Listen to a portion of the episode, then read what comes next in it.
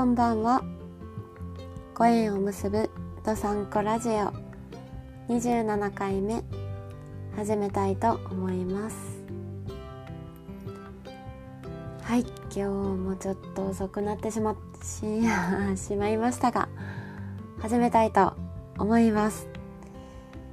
でですねえっと一番初めにお知らせなんですけどこの「どさんこラジオ」という名前でラジオを放送するのは今日で最後にしようと思います。はい。1ヶ月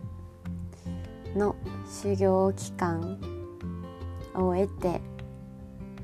次のステップへ進みたいと思うので「どさんこラジオ」ラジオではないラジオになります。で今その次のラジオの名前を考えている最中なんですけどいや難しいですね。なんかどさんこラジオはどさんこラジオっていうラジオがもうすでにあったので使えないんですよね。なので自分のオリジナルの名前をつけないといけないんですけどうーんなんか自分を表すものってこうなんか何ですかね自己紹介でつらつら文章にするのはすごいできるんですけどこうこれなんか単語で私を表すっていうのがすごい難しいなと改めて思いました。うん別に自分を表さなくてもいいけどでもやっぱりそのラジオの名前を聞いた時に私が思い浮かんでほしいんですよね。なのでちょっともうちょっとうんもう案はあるんですけどそれをもうちょっとブラッシュアップしていきたいなという感じです。はい。では今日のお話ですね。今日はですねまあ祝日だったんですけど一昨日ちょっと寝不足だったこともあり9時半ぐらいかなまで寝てました。それでなんか最近ほんまに何ですかねこのパジャマのおかげですね。きっとあのふわふわパジャマがあの、ゲットできたということを前言ったと思うんですけど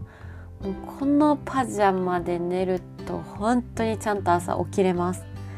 もう起きれない人ぜひパジャマ買いましょう。うん。なんかもうパジャマがあったかすぎてもう布団があったかすぎてちょっとむしろ暑いぐらいなのでなんかもう出たいってなります。それで出てしばらくしたらもう目覚めるので本当にパジャマおすすめです。あったかくするの。それでちょっと起きてなんかやっぱあれですね。寝不足の次の日もなんかちょっと体だるいみたいな感覚わかりますかね。私多分リズムがすごい決まっていて毎日の。それが崩れると結構こううーんあんま気分も上がらないしうんちょっと体がしんどって思っちゃうんですよね。なので起きてからお水を飲んで1時間ぐらいこう元の体に戻ってほしくてじーっとしてたんですよ。まああのラジオ聞いたりご飯食べちゃうとまたしんどくなっちゃうので本当にお水をひたすら飲んでじーっとしてました。その後走りに行ったんですけどすごい今日気持ちよくて晴れててもう多分最後の紅葉もうプラプラのもうプラプラっていうのはあの葉っぱがプラプラしててもう本当にこ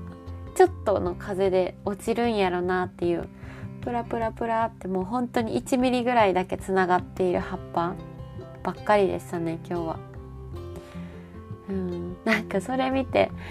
思い出したんですけど私小学生小何歳やったの多分1年生か2年生の時だったと思うんですけど歯が抜けるじゃないですか。乳乳歯あの子供の歯が大人の歯に生え変わる時になんか前歯がすごいグラグラしててで私のお父さんが歯医者さんなのでもう結構グラグラしたらお父さんがグリってねじっていつも抜いてたんですよ。私の歯を。お手手でこう力任せにガッて抜いてたんですけど。なんかいつも上手に抜いてくれるので一瞬で終わるんですけどなんかたまに失敗するというか抜けない時があるんですよ。グリってやっても。めっちゃ痛くてなんか恐怖であんまりなんかお父さんに抜抜かれないようにしてこう自然脱落を待ちたいという子供心があったんですよ。本当に自然 自然脱落を待ってたらその今日のあの紅葉の葉っぱみたいになんかもう本当に一点でつながってるぐらいのもう根っこは全部多分外れてるんですよね。それでこの歯の端っこ端っこが一点でつながってても反対側は浮いてるみたいなプラーンみたいな感じの。それでなんか3日間ぐらい過ごしててもう本当にそこで物が噛めなかった記憶が今日蘇りました。はい。懐かしい。歯が抜け変わったことのこととか覚えてます？私本当に久しぶりに思い出してなんかそんなことすっかり忘れてたなって思ったんですけど。うん。人間は歯が1回だけ生え変わるんですね。うん、あの家庭教師してる子がちょうど7歳とかなので今上の歯2本ないんですよね。なんか抜かれちゃったみたいで歯医者さんで。でもなんか歯抜けの子って可愛くないですか？なんかちょっとうーんなんかあ抜けたんだねってよかったねってこう言ってあげたくなっちゃいます。ちょっとなんか見た目はあれですけどね。ちょっと間抜けっぽいですけどなんかそれが可愛くてなんか私結構好きです。歯が抜けてる子。うん。あでもあの、私の友達も今歯抜けなんですけどその子は大学の友達でその子は矯正治療をするために歯を4本かなあの歯が並ぶスペースがないのでそのスペースを確保するために歯を4本最近抜いてたんですけどうーん大人になってから歯が歯が抜けてるのはやっぱちょっと違いますね。見た見た目が見た感じが。子供ちゃんやったらわあなんか抜けたんだねってなるなるんですけど。大人やったらどうしたんってなんかあったんってなりますね。うん。いやでも大人でもまあ、なんかあったんとはなりますけどなんかキュートですよね。なんかめっちゃなんかっていううん。ちょっとこう何ですか？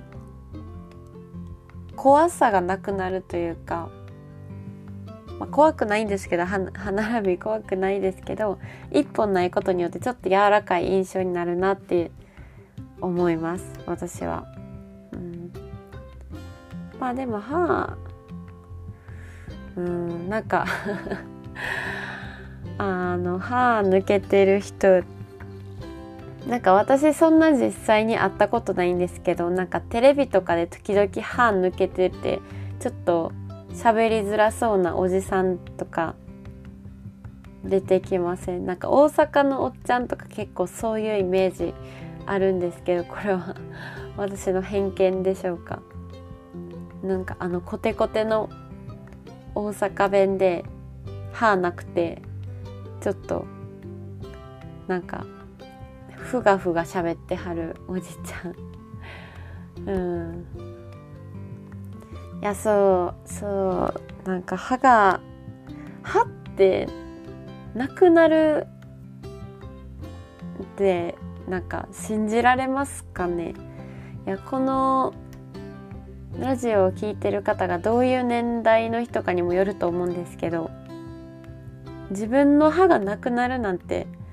想像つきますか？私はつかないんですけど。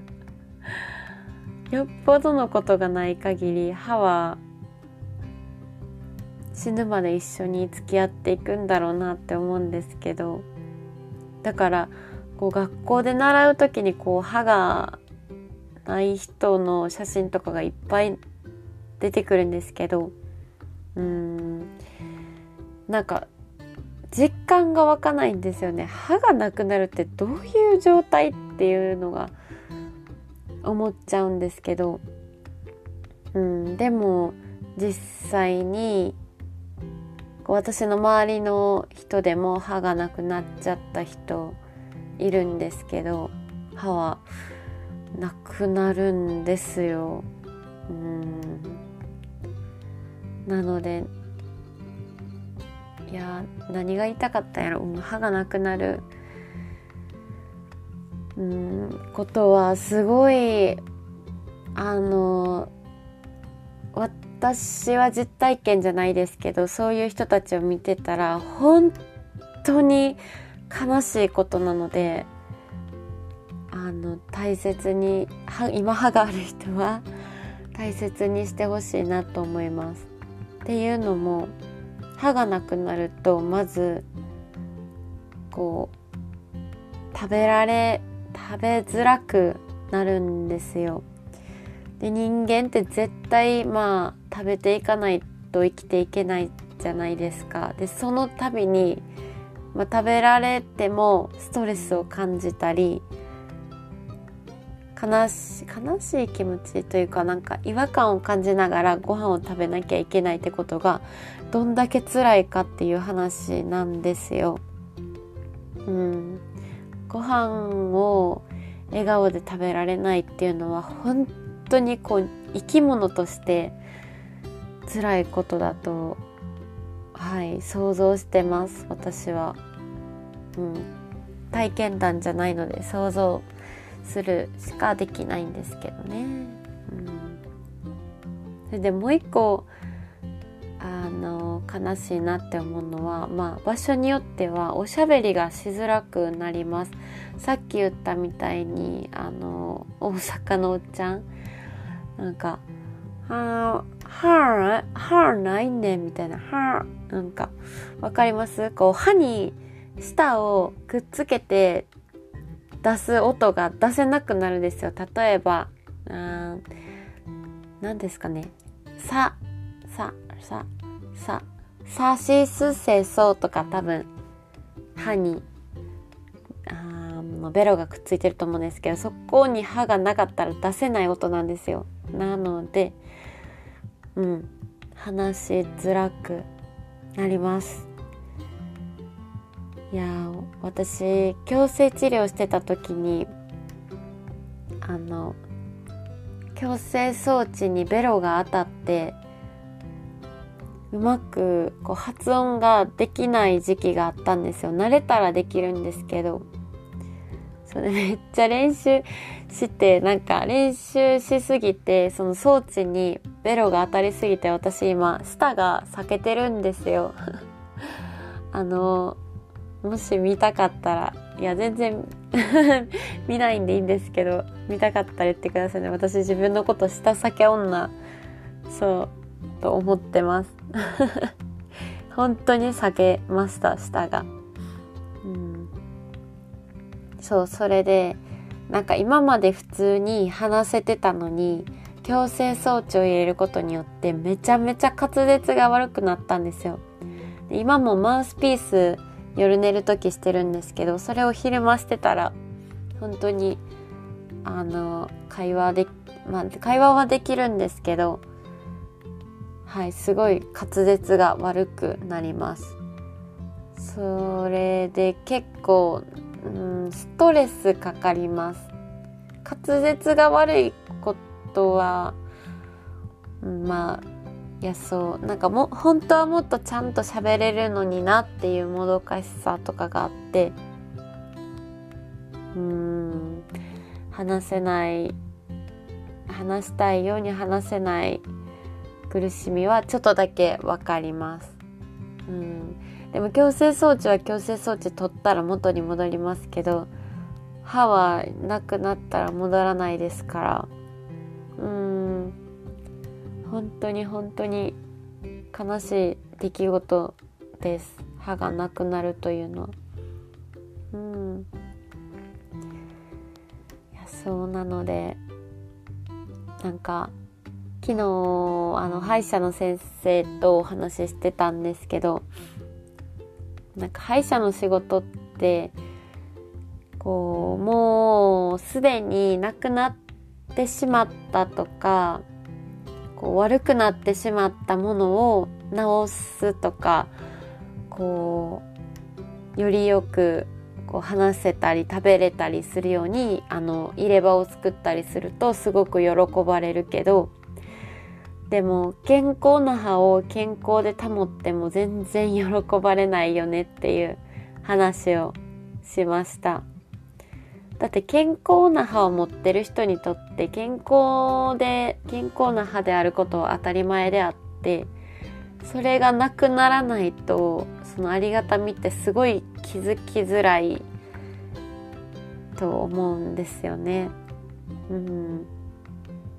でももうなくなっちゃったら元に戻らないですから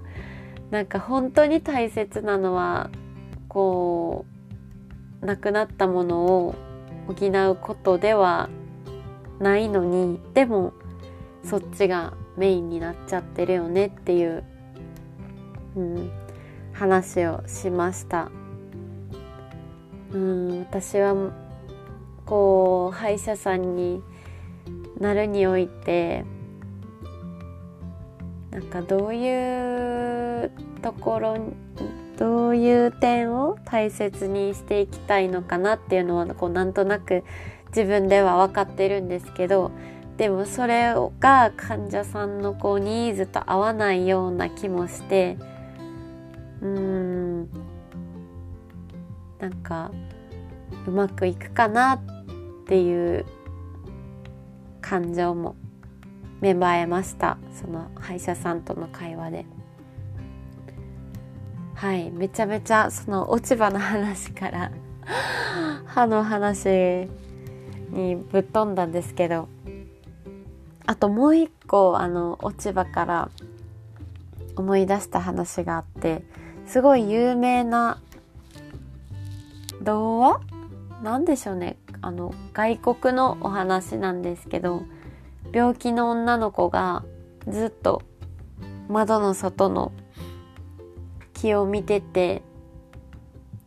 こうどんどんどんどん落ち葉が落ちていくじゃないですか。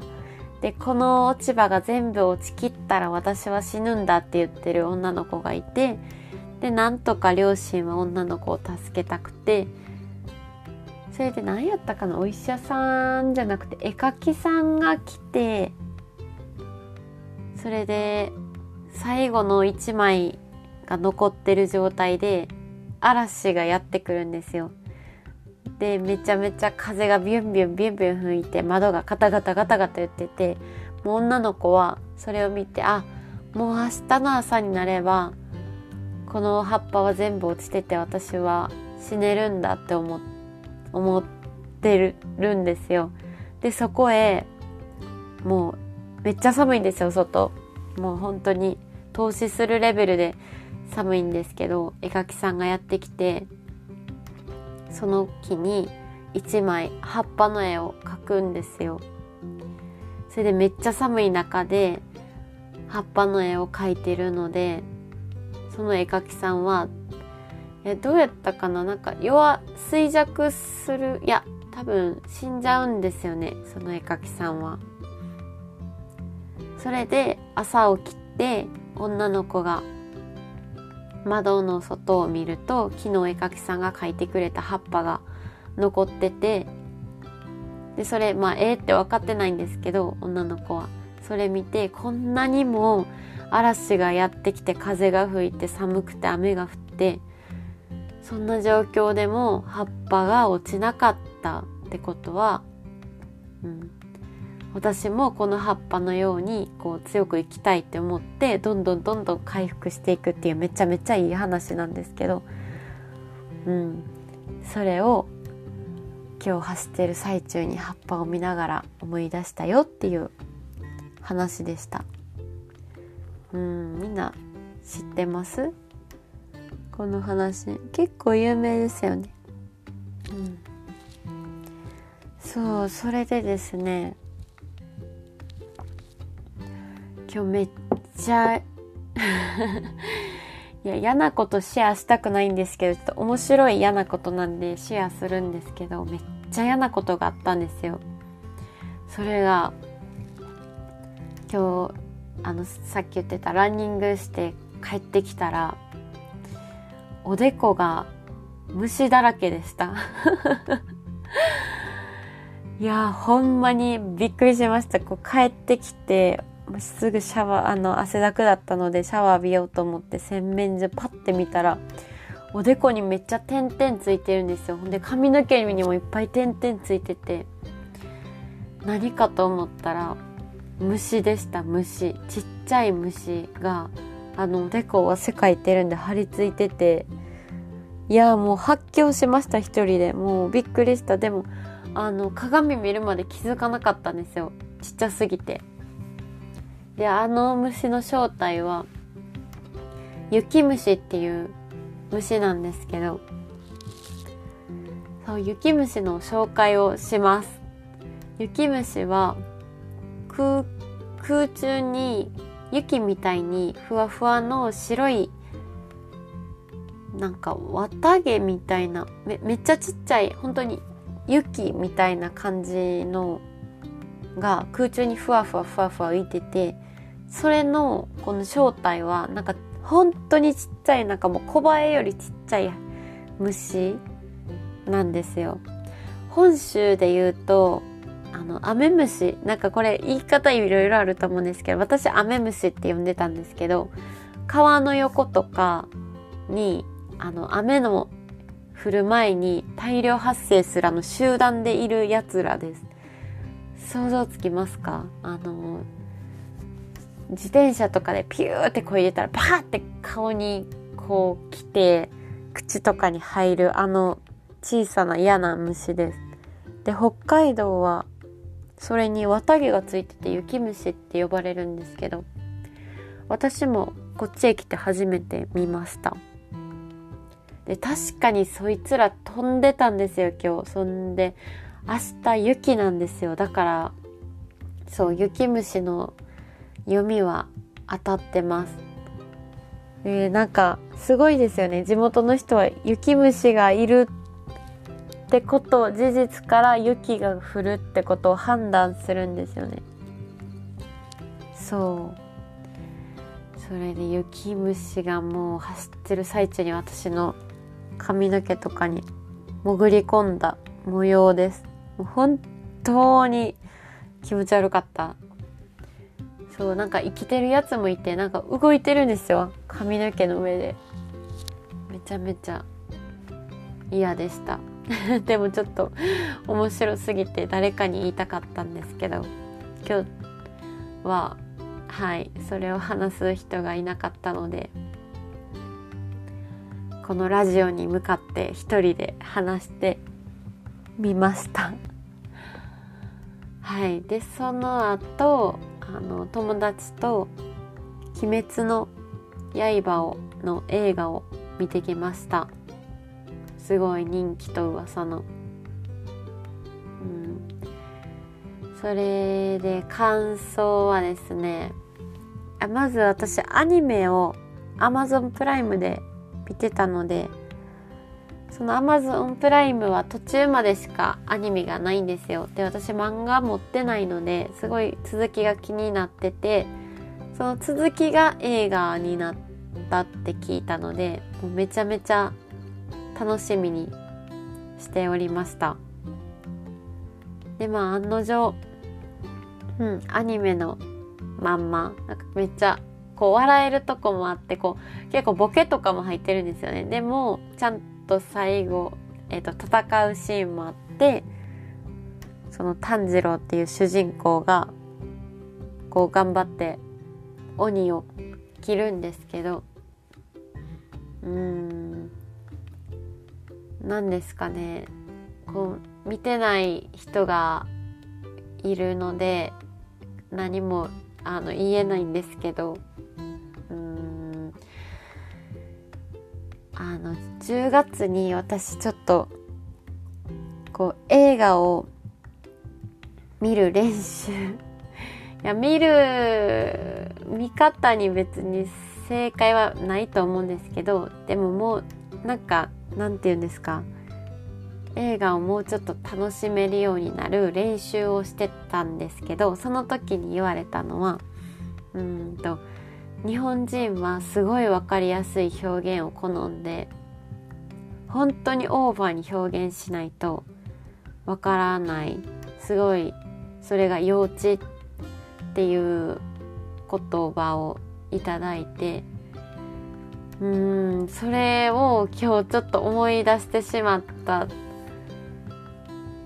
映画でした。うん、それをあのけなしたいわけじゃないんですけどなんかあここで涙を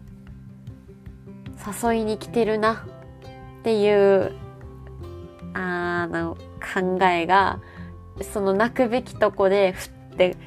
降ってきてなんか泣くに泣けない泣くに泣けない別にないうんなんか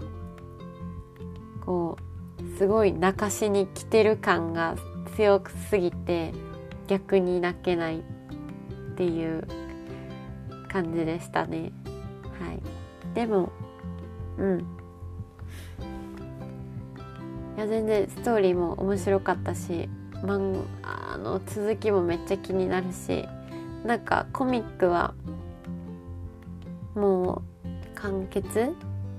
終了話が終了したらしいのではい読みたいけどな。家庭教そう。家庭教先のこの間のリカちゃん人形で「鬼滅の刃」ごっこをした子のところにコミックが全部揃ってるのでちょっといつか貸してもらおうと思ってます。はい気になる限り。そんな感じで今日はうんなんか休日らしい休日を過ごせたかなと思います。明日からは。まあ学校なんですけどちょっと今月もゆるゆる授業は授業はあるのか。授業はあるけどオンラインを受けたりっていうのがメインなのでうんあんまり頑張らなくては。頑張らなくていい感じなので。はい。すごい今気持ちも楽です。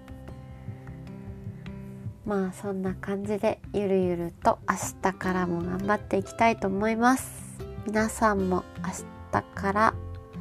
でもあと3日ですもんね。3日って多分めっちゃあっという間ですよ。今週も絶対頑張れますね。勝ちましたね。火曜日。うん、火曜日休みいいですよね。毎週火曜日が休みがいいな。火曜休みと土日休み。週3休みがいいですね。ちょうど。はい。そんな感じで今日のおしゃべりは終わりたいと思います。最後まで聞いてくださってありがとうございました。